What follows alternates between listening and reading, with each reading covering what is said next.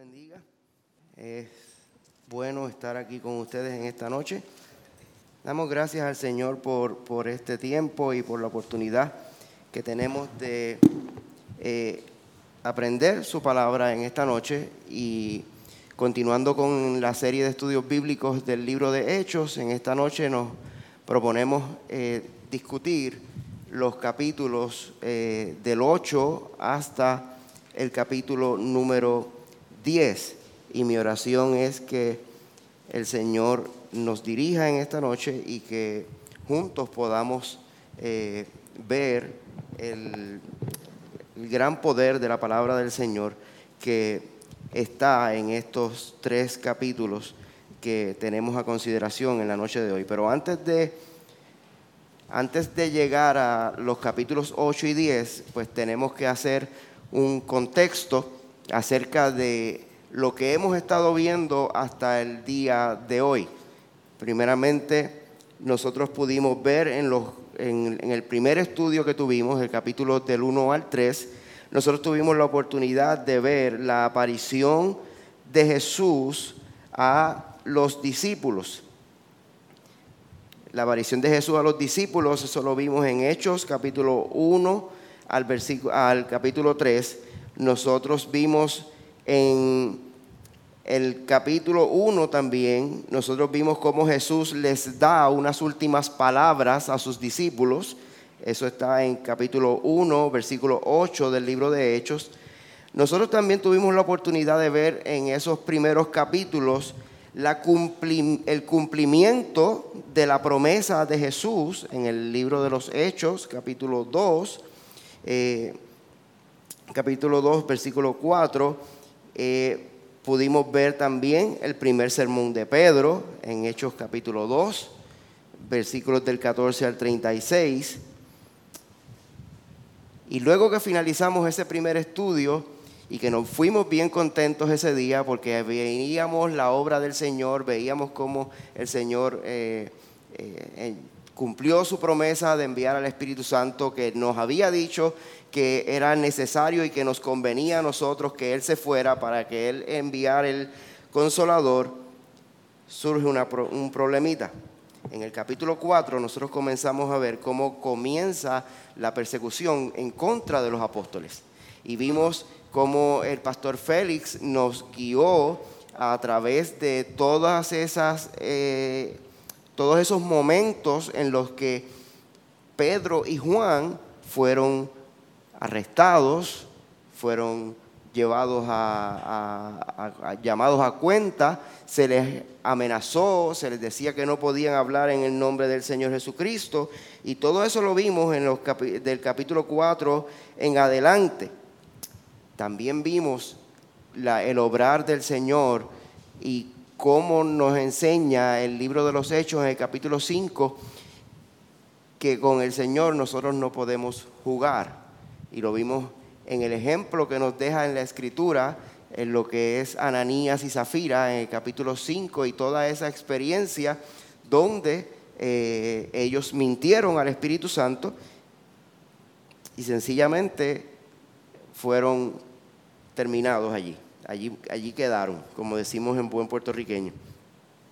Y por último, eh, así a grandes rasgos, en el libro de los Hechos, en el capítulo 6, tuvimos la oportunidad de ver cómo surgió el problema de la, de la atención a las viudas y cómo eh, los apóstoles dijeron, nosotros no podemos atender este problema, nuestro, nuestra responsabilidad es eh, la oración y la predicación de la palabra, así que hay que escoger siete varones, y aunque el texto no dice que escogieron a los diáconos ese día, pero la verdad es que todos sabemos que la función para los que escogieron es el diaconado. Y también vimos en, ese, en esos capítulos, específicamente en el arresto de Esteban. Y ahí ya entonces vemos que la persecución ya no tan solamente era contra de los apóstoles, sino que ahora estaba siendo un poco más extensiva a líderes de la iglesia. ¿Ok? Así que eh, Así que ese es el contexto de lo que hemos estado viendo hasta el momento. y en este momento pues queremos tener el tiempo para poder explorar los textos del capítulo 8 al capítulo 10. Y cuando nosotros miramos el libro de los Hechos en el capítulo 1, nosotros vemos que dice, y Saulo eh, consentía en su muerte. En aquel día hubo una gran persecución contra la iglesia que estaba en Jerusalén y todos fueron esparcidos por las tierras de Judea y de Samaria, salvo los apóstoles.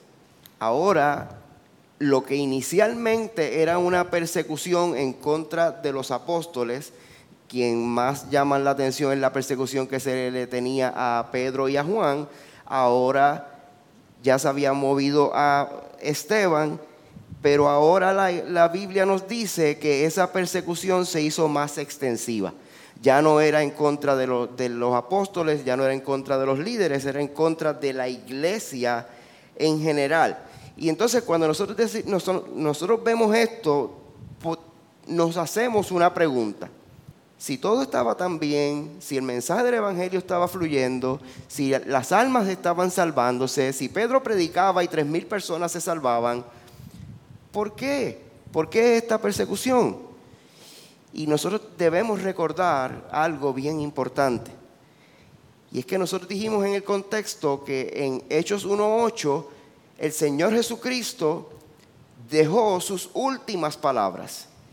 Y usted ha visto películas, ¿verdad? Cuando, eh, cuando hay alguien que el patriarca de la familia va a morir y llama a sus hijos, a, eh, los hijos vienen al, al lecho de muerte y les encomienda una, un legado. ¿Cuán importante es ese legado para aquellos quienes lo reciben? Es muy importante. Aquí Jesús en Hechos capítulo 1, versículo 8, antes de ascender al cielo, les deja una encomienda a sus discípulos.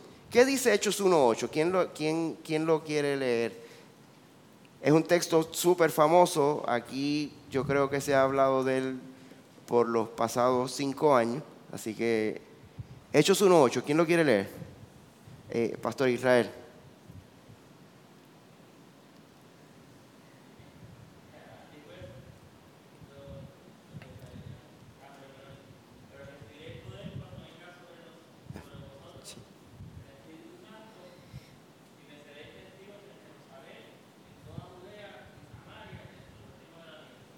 Miren, amados, el Señor Jesús, antes de ascender al, cielo, les deja una encomienda a sus discípulos de que comience una expansión del Evangelio. Tienen que predicar en Jerusalén, tienen que predicar en Judea, tienen que, que, predicar en Samaria y tienen que predicar hasta los confines de la tierra. Ahora, vaya conmigo al libro de los Hechos, capítulo 2, versículo 46. Y vamos a ver qué pasó. Hay una misión que cumplir. Y Hechos 2.46 nos dice, y perseverando unánimes cada día en el templo y partiendo el pan en las casas, comían juntos con alegría y sencillez de corazón. ¿Qué pasó? ¿Qué, podemos identificar que está pasando en, este pasaje? Tomando en consideración el, el mandato, la encomienda que el Señor Jesucristo les había dejado. ¿Dónde estaba el templo? ¿Dónde? Sin miedo, yo yo lo que pasa es que soy feo, pero no Jerusalén, ¿verdad? Así que el Señor les dice, prediquen en Jerusalén, prediquen en Judea, prediquen en Samaria, prediquen hasta los confines de la tierra, pero nos dice que ellos perseveraban en el templo, estaban unánimes y todo eso está muy bien, todo eso está muy chévere, pero estaban en desobediencia a la encomienda que el Señor Jesucristo les había entregado, que era ir y predicar y expandir el mensaje del Evangelio. Así que, como estos creyentes comenzaron de esta manera y se quedaron todos unánimes juntos y adoraban en el templo todos los días, aparece un hombre que se llama Saulo de Tarso. ¿Y quién puede hacer una descripción de quién era Saulo de Tarso? ¿Qué nos dice Filipenses capítulo 3, versículo 5 de este hombre llamado Saulo de Tarso, que es él mismo describiéndose, pero ya como el apóstol Pablo?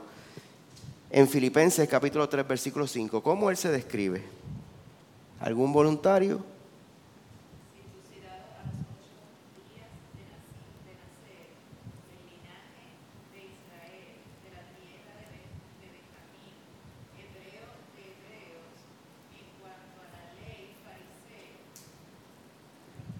Muy bien. ¿Cuál es la descripción que Pablo está haciendo de quién era él en el momento en que comienza esta persecución en Hechos capítulo 8?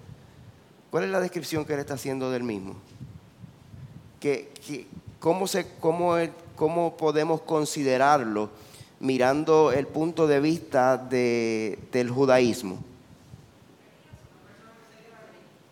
Una persona que seguía la ley, un religioso, ¿verdad?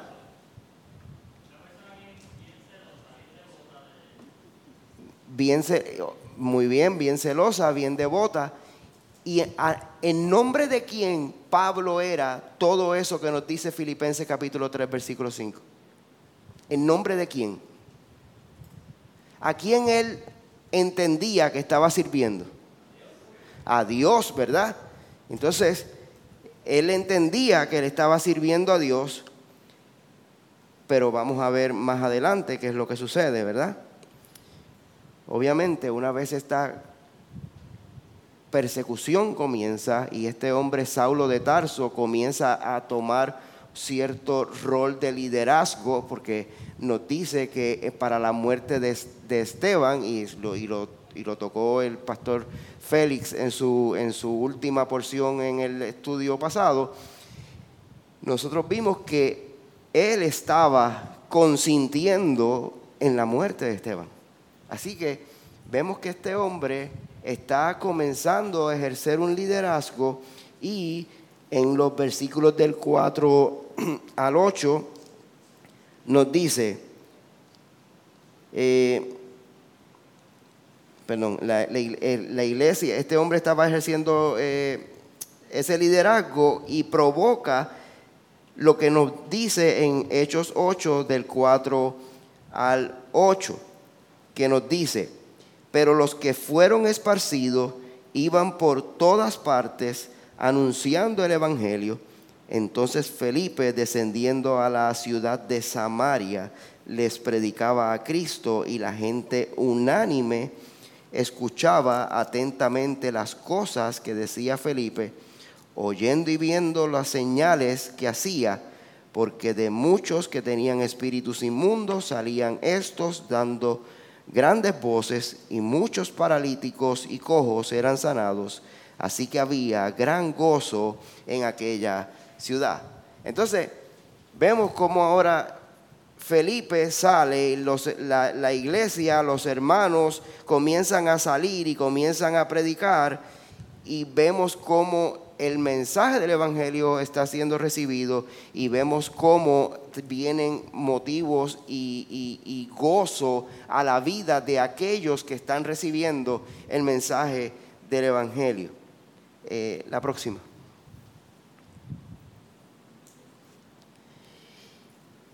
El comentarista James Montgomery Boyce dice que la iglesia no solamente se esparció, sino que igualmente se plantó. ¿Por qué? Porque los que salían iban anunciando el Evangelio e iglesias iban formándose en todos los lugares donde estas personas llegaban con el mensaje del Evangelio. Desde el mismo inicio de la persecución, el desarrollo fue el mismo. Los, apóstoles eran perseguidos y Dios hacía avanzar el Evangelio. Los amenazaban y ellos con más arrojo predicaban el Evangelio. Saulo quería acabar con la iglesia y los creyentes que fueron esparcidos iban predicando el Evangelio e iban iniciando iglesias. Así que vemos cómo tiene un resultado distinto a lo que los perseguidores del Evangelio, a lo que los perseguidores de la iglesia estaban procurando obtener. Ellos querían acabar con el mensaje del Evangelio y mientras más intención ellos tenían de acabar con el mensaje del Evangelio, más el Evangelio avanzaba y más crecía. Ahora, el esfuerzo tanto del Sanedrín como de Saulo de Tarso han probado que fueron ineficaces.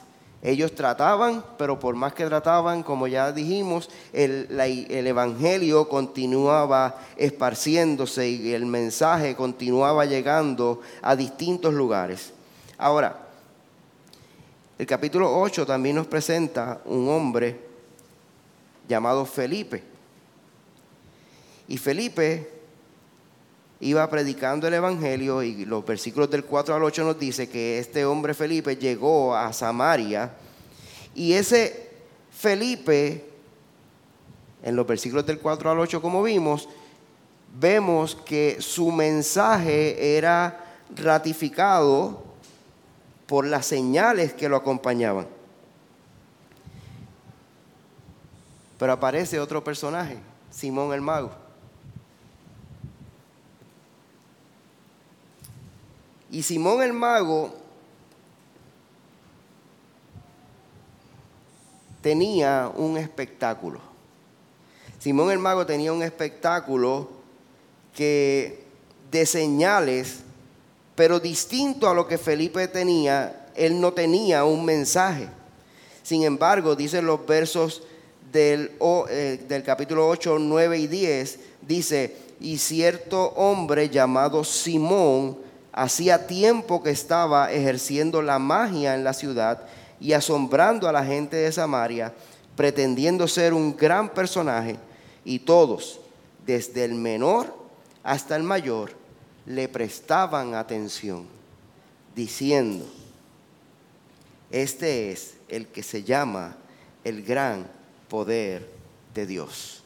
Así que los samaritanos no habían escuchado aún el Evangelio, sin el tiempo que Simón llevaba en el lugar, ellos no habían escuchado el mensaje del Evangelio y lo veían con todo este espectáculo y trucos y señales que estaba haciendo en medio de ellos y ellos inmediatamente compraron la idea. Este es el gran poder de Dios. Hay cosas magníficas que están pasando. Pero Felipe llega y dice la escritura que predica el Evangelio, hacía señales y había gran gozo en aquella ciudad.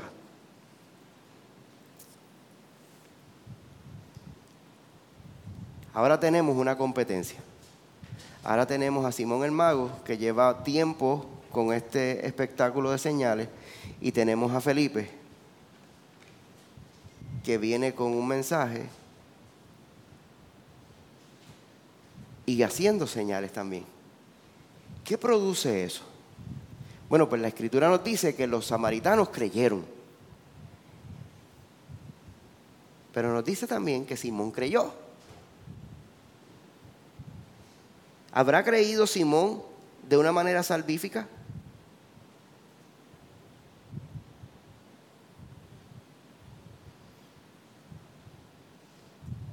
¿Qué ustedes piensan?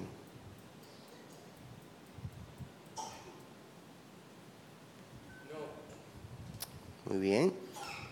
Los samaritanos creyeron el mensaje. Simón creyó las señales.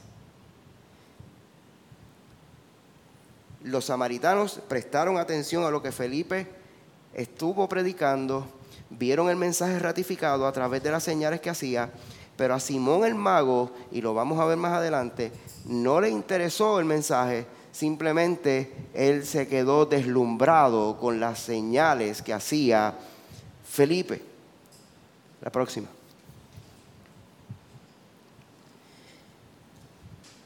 Sigue el Evangelio corriendo en el capítulo 8 y vemos que hay una intervención ahora de Felipe con un hombre que es etio, eh, etíope. Y a mí me maravilla ver la manera en la que el Señor obra en la vida de los hombres. Porque Felipe era un hombre, era un líder acostumbrado a hablar a multitudes igual que su maestro.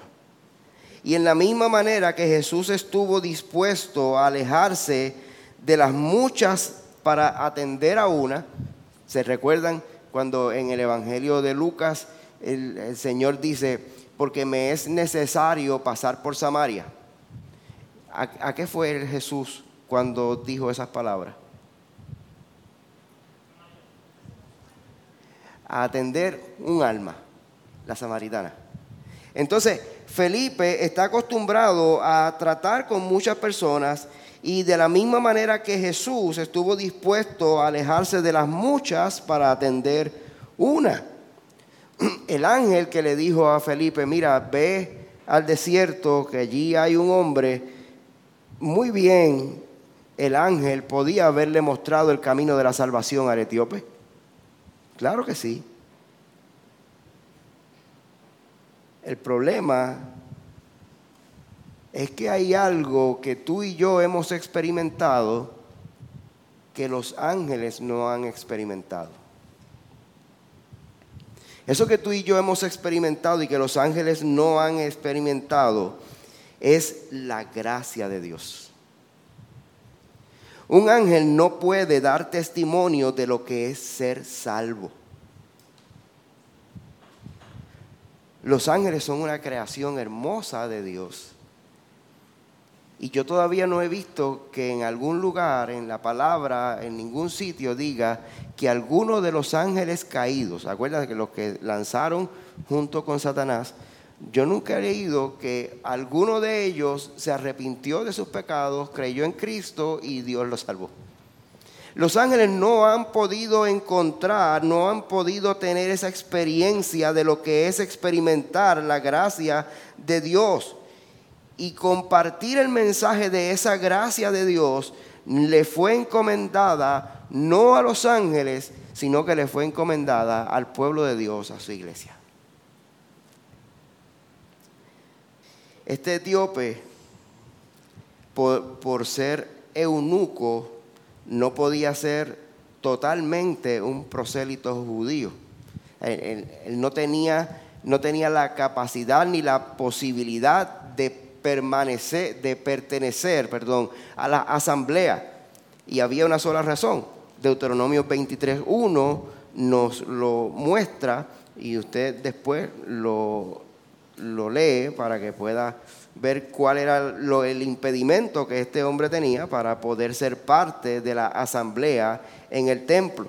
Ahora, este hombre etíope era temeroso de Dios. Este hombre, según lo que vemos en el pasaje, en el, en el libro de los Hechos, estaba interesado en su vida espiritual.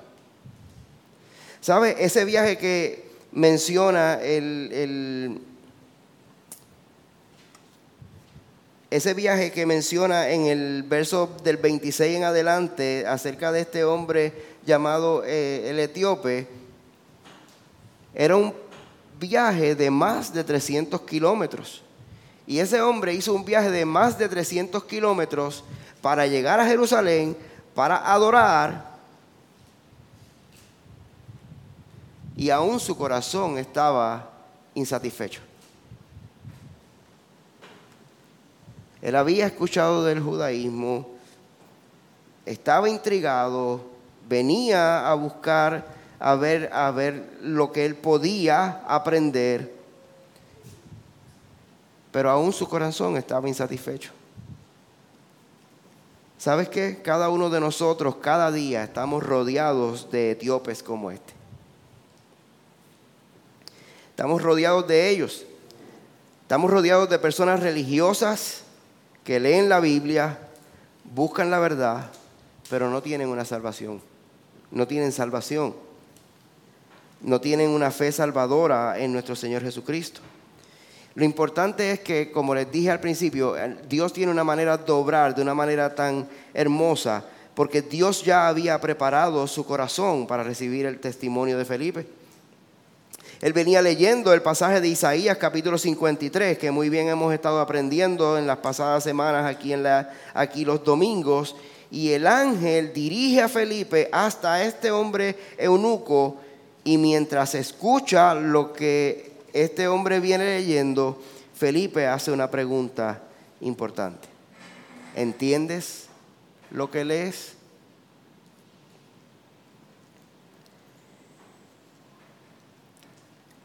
La Biblia nos dice que mientras Felipe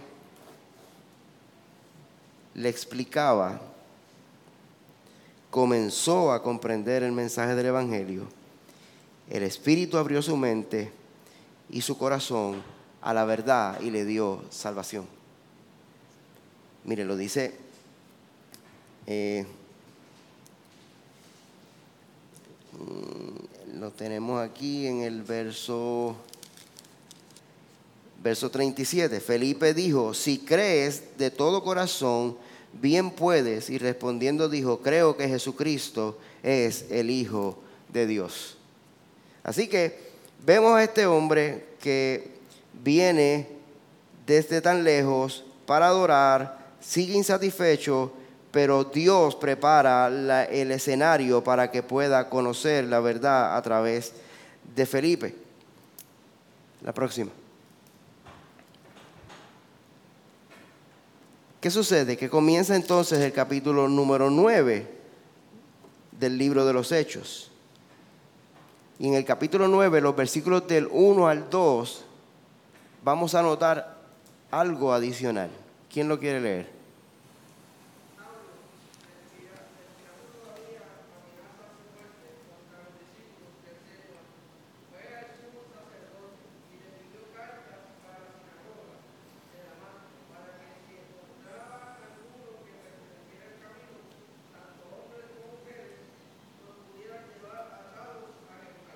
Ok. Entonces ahora Saulo, esa persecución que había comenzado, ahora va en creciente. Eh, va creciendo exponencialmente. Ahora, ahora dice, yo quiero cartas para ir a buscarlos y no importa si son hombres, no importa si son mujeres, después que pertenezcan a este camino, nosotros lo queremos arrestar y queremos llevárnoslos a Jerusalén. Ahora, En el, capítulo, en el comienzo del capítulo 8 vimos cómo Saulo consentía en la muerte de Esteban. Ahora se va a exponenciar no solamente a los líderes de la iglesia, sino que es a la iglesia en general. Según la descripción de Filipenses, como leímos ahorita, ya vimos que este era un hombre religioso, muy celoso, muy devoto a lo que él creía, pero en Hechos 9 podríamos titularlo como el capítulo de los encuentros de Saulo. Hechos 9 es el capítulo donde Saulo va a empezar a encontrarse con gente. Por ejemplo, en los versículos del 1 al 9, Saulo se va a encontrar con Jesús.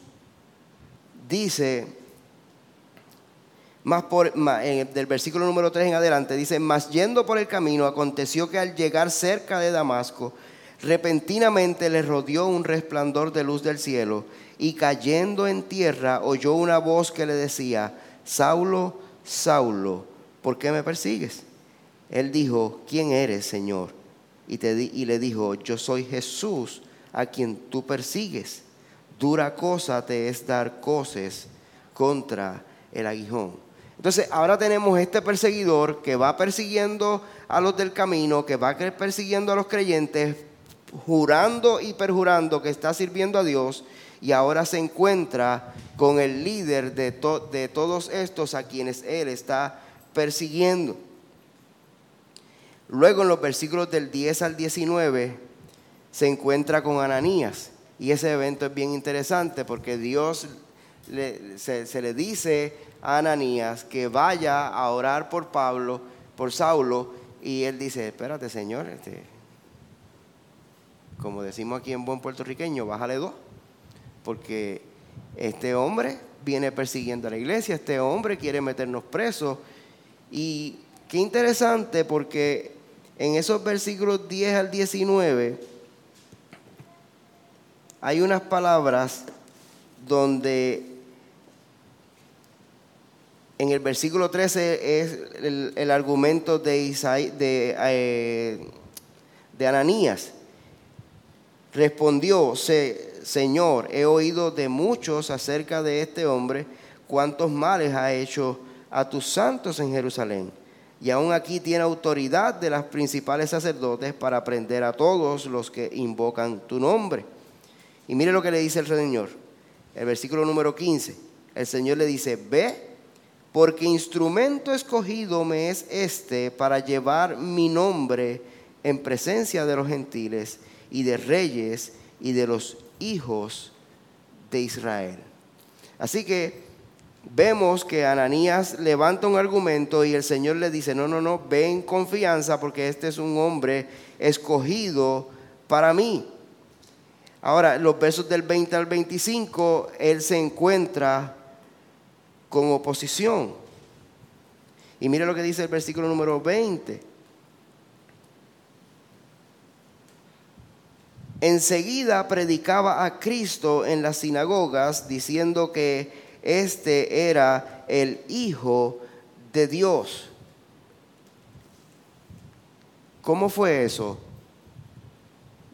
Dios se le aparece, Jesús se le aparece en el camino a Damasco, lo envían a una casa, envían a Ananías a orar por él, Ananías ora por él, se le caen las escamas de los ojos, y sale por la puerta y vamos a predicar.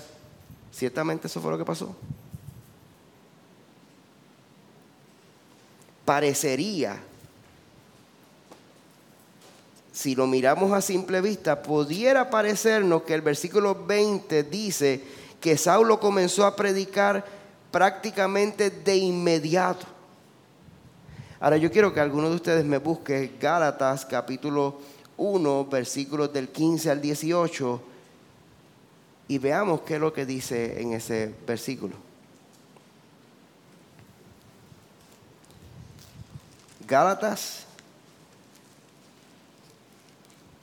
capítulo 1, versículos del 15 al 18.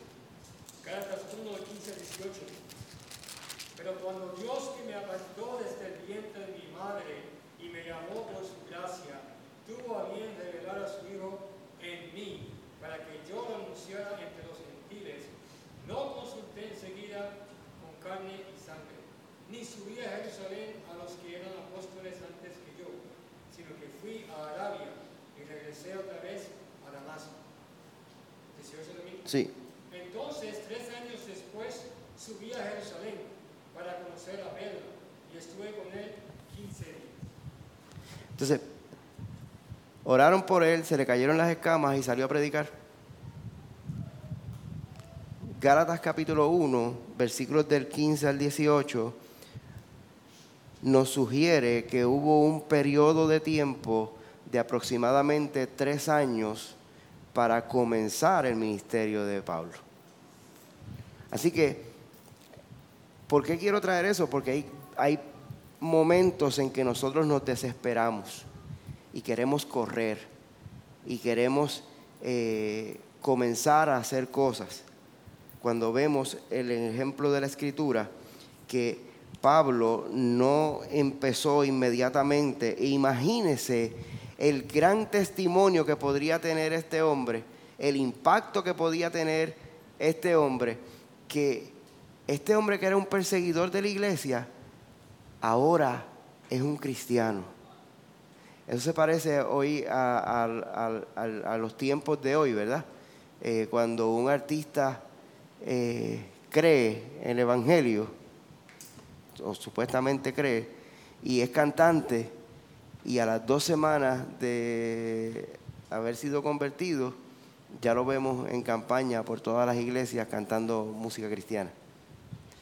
Eh, este libro, este capítulo 9 de Hechos nos enseña en estos pasajes que no hay por qué correr, no hay por qué tener prisa. Y los capítulos del 26 al 31 nos enseñan cuando Saulo, cuando Saulo se encuentra con los creyentes en Jerusalén. La próxima. Charles Spurgeon dice lo siguiente acerca del apóstol Pablo.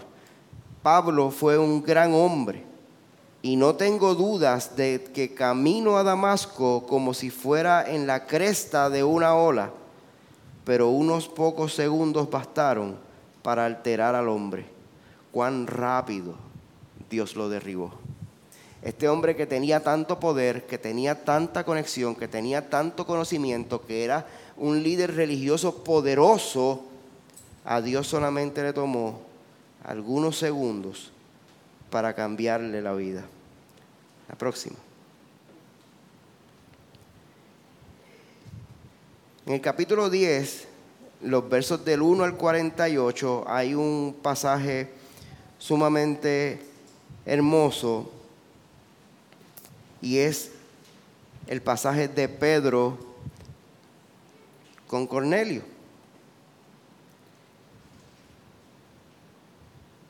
El más grande milagro y la más grande señal. Hoy todos queremos milagros. Yo quiero milagros. Todos queremos poder. Todos queremos señales. Y se nos olvida de que el más grande milagro, la más grande señal que Dios puede hacer en medio de nosotros es salvar a los pecadores. Es salvar a los pecadores. Este capítulo número 10 nos habla de cómo el Evangelio se abre a los gentiles y lo hace en cuatro partes. Lo hace a través de la preparación, lo hace a través de la explicación, lo hace a través de la proclamación y lo hace a través de la vindicación.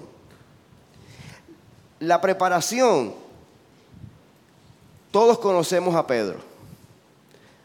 Todos sabemos que Pedro es un judío. Y como judío, no mezclaba con los gentiles.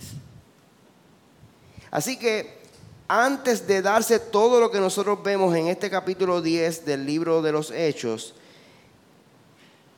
tuvo que haber una preparación y Dios tenía que preparar a Pedro para que llevara el mensaje. Pero no tan solamente tenía que preparar a Pedro, sino que tenía que preparar a Cornelio también para preparar su corazón para que él pudiera escuchar el mensaje. Cornelio era un centurión romano que se acercó mucho al judaísmo sin llegar a ser un prosélito. Eso lo dice Warren Wiersbe en su comentario. De la misma manera que el etíope tenía temor de Dios, Cornelio tenía temor de Dios. Por otro lado, Saulo era un hombre, como vimos en Filipenses 3, muy religioso. Así que tenemos tres religiosos y ningún convertido hasta el momento, ¿verdad? En este pasaje, obviamente, en Hechos capítulo 9 ya eh, Saulo es salvado, en el 8 el etíope también, y ahora viene el pasaje de Cornelio, pero tenemos tres hombres religiosos que no habían recibido salvación hasta tener este encuentro con el Señor hasta que no se dio esa preparación, hasta que no se dio esa obra salvadora de parte de Dios, tenemos tres hombres religiosos sin salvación. Ahora, tenía que haber una explicación también. La explicación de que un judío, como ya dijimos, fuera a la casa de un gentil era prácticamente imposible. Esto no era, no era posible. Al punto que en el capítulo 11, versículo 12, vemos el informe que Pedro le da a la iglesia en Jerusalén una vez regresa de la casa de Cornelio. ¿Quién lo quiere leer? 11-12. Y el Espíritu me dijo que fuera con ellos sin dudar. Estos seis hermanos fueron también conmigo y entramos en la casa de aquel hombre. Muy bien.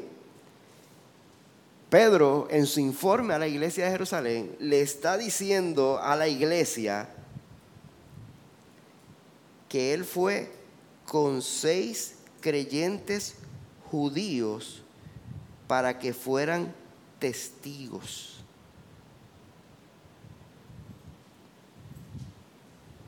¿Usted sabe cuánto se pedía que fueran testigos? O sea, cuando un, cuando un judío iba a la casa de un gentil, se les pedía que fueran con cierta cantidad de testigos, judíos también, para que pudieran testificar que el hombre no se había contaminado. A los judíos se les pedía que fueran con tres testigos. Pedro llevó seis. O sea, él llevó el doble de los testigos porque para él era algo prácticamente imposible de que él poder concebir de que él fuera a estar en la casa de un gentil. Allí también Cornelio le explicó por qué los había hecho venir a su casa en, en los versos del 3 al 5 de Hechos capítulo 10. Hechos capítulo 10, versos del 3 al 5, dice,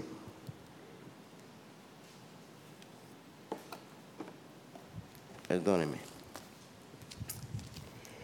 dice, este vio claramente en una visión como a la hora de novena del día que un ángel de Dios entraba donde él estaba y le decía, Cornelio, él, mirándole fijamente y atemorizado, dijo, ¿qué es, Señor? Y le dijo, tus oraciones y tus limosnas han subido para memoria delante de Dios. Envía pues ahora hombres a Jope y haz venir a Simón, el que tiene por sobrenombre Pedro. Así que Cornelio le explica también a Pedro cuál es la razón de por qué él lo había hecho ir a su casa.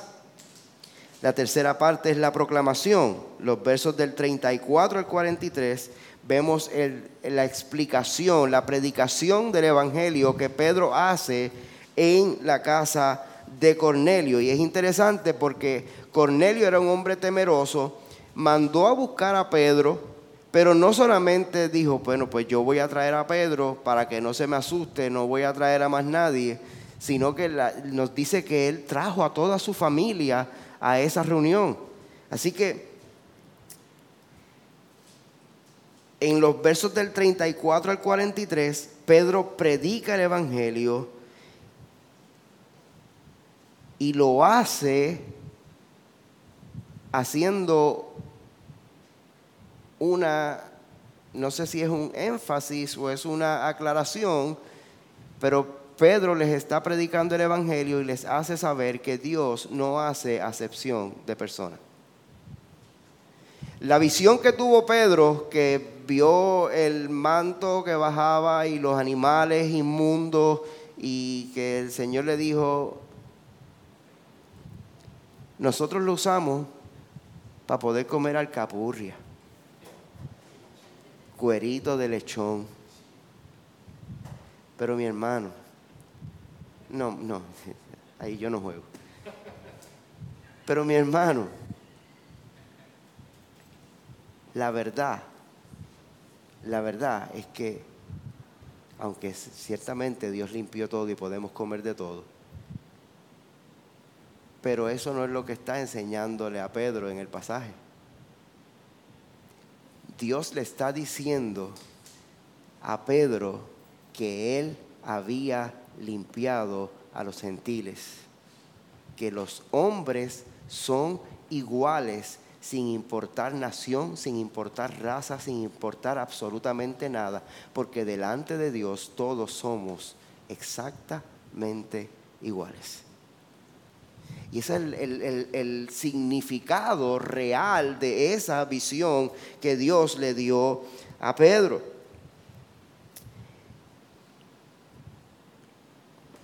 Interesante que luego de la proclamación, la Biblia dice que aún Pedro no había terminado su mensaje cuando Dios les dio el Espíritu Santo. De la misma manera que antes con la predicación del Evangelio, Dios les dio el Espíritu Santo. El Espíritu Santo les dio testimonio a estos creyentes judíos de que estos gentiles realmente habían nacido de nuevo.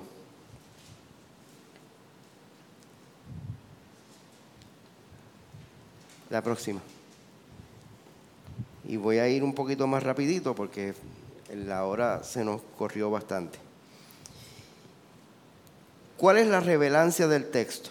Bueno, pues en el capítulo 8 nosotros podemos ver tres cosas. Obediencia, discernimiento y la importancia de un alma.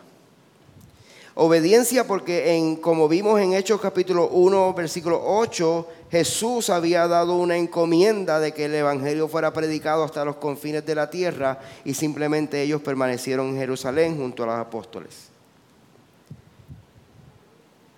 Es relevante el capítulo 8 porque nos enseña a que nosotros debemos tener discernimiento.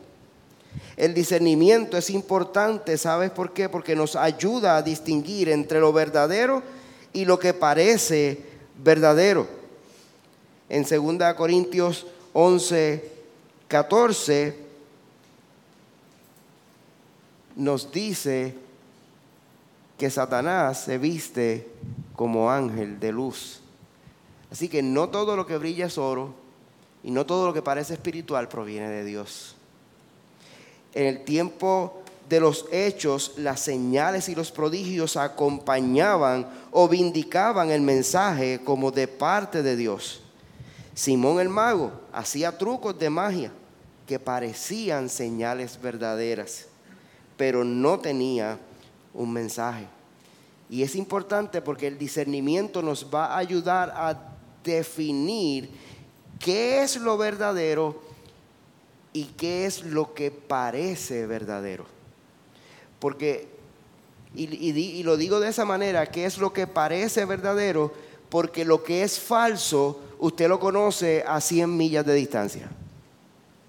Usted ve a, los líderes de alguna secta y usted sabe a 100 millas de distancia, es una secta, es una mentira. pero cuando el problema es que parece real, que, parece que sí. Le pasó a los samaritanos. Este es el gran poder de Dios. Y lo que eran ilusionistas.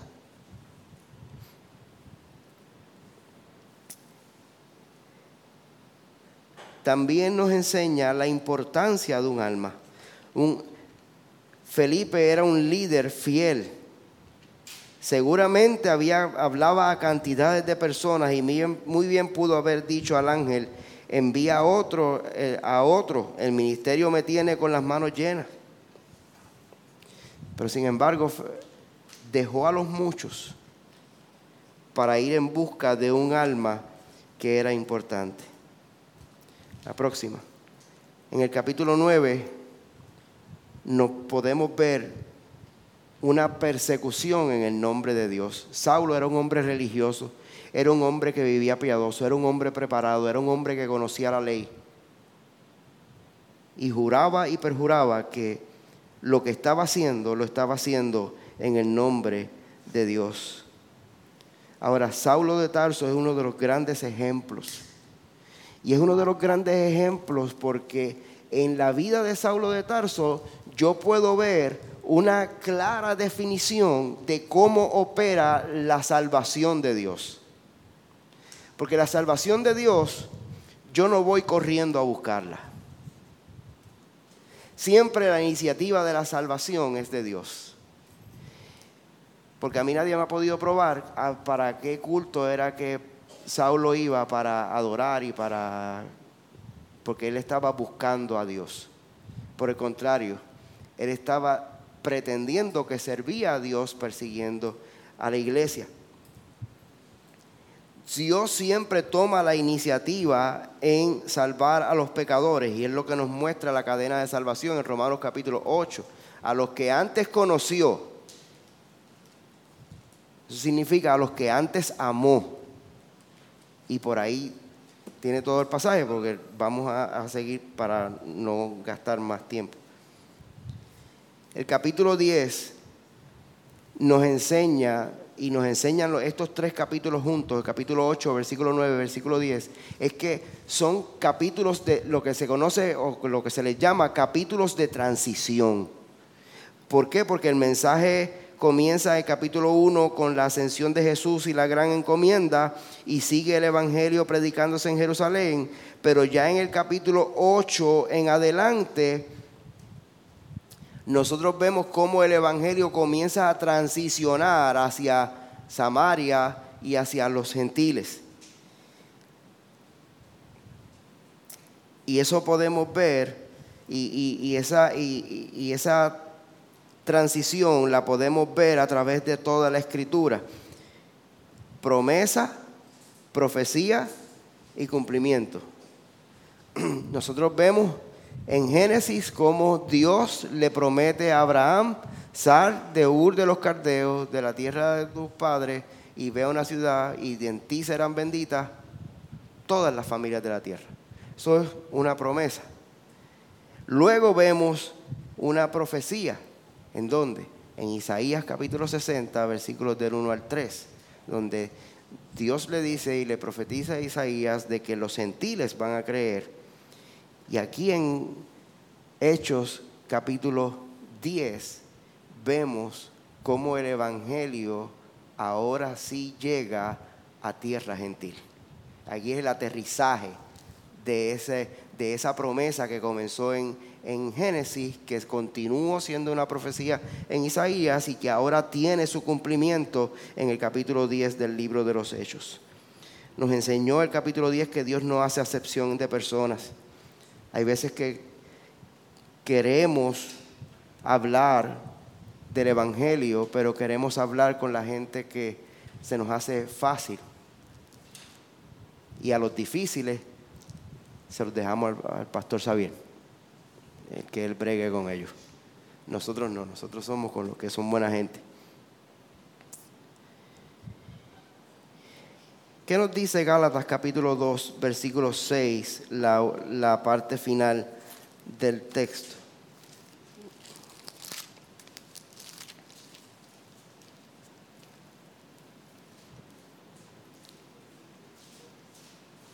Vamos a leer el verso número 6 completo. Dice, pero de los que tenían reputación de ser algo, eh, alguien que lo lea, se me fue la... Por favor, se-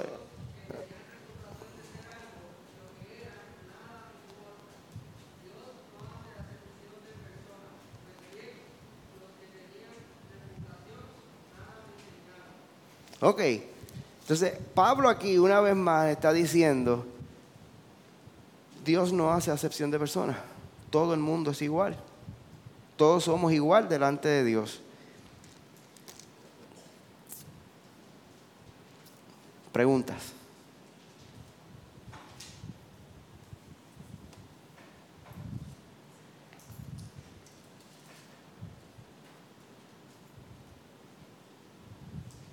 ¿Está todo claro como el agua turbia?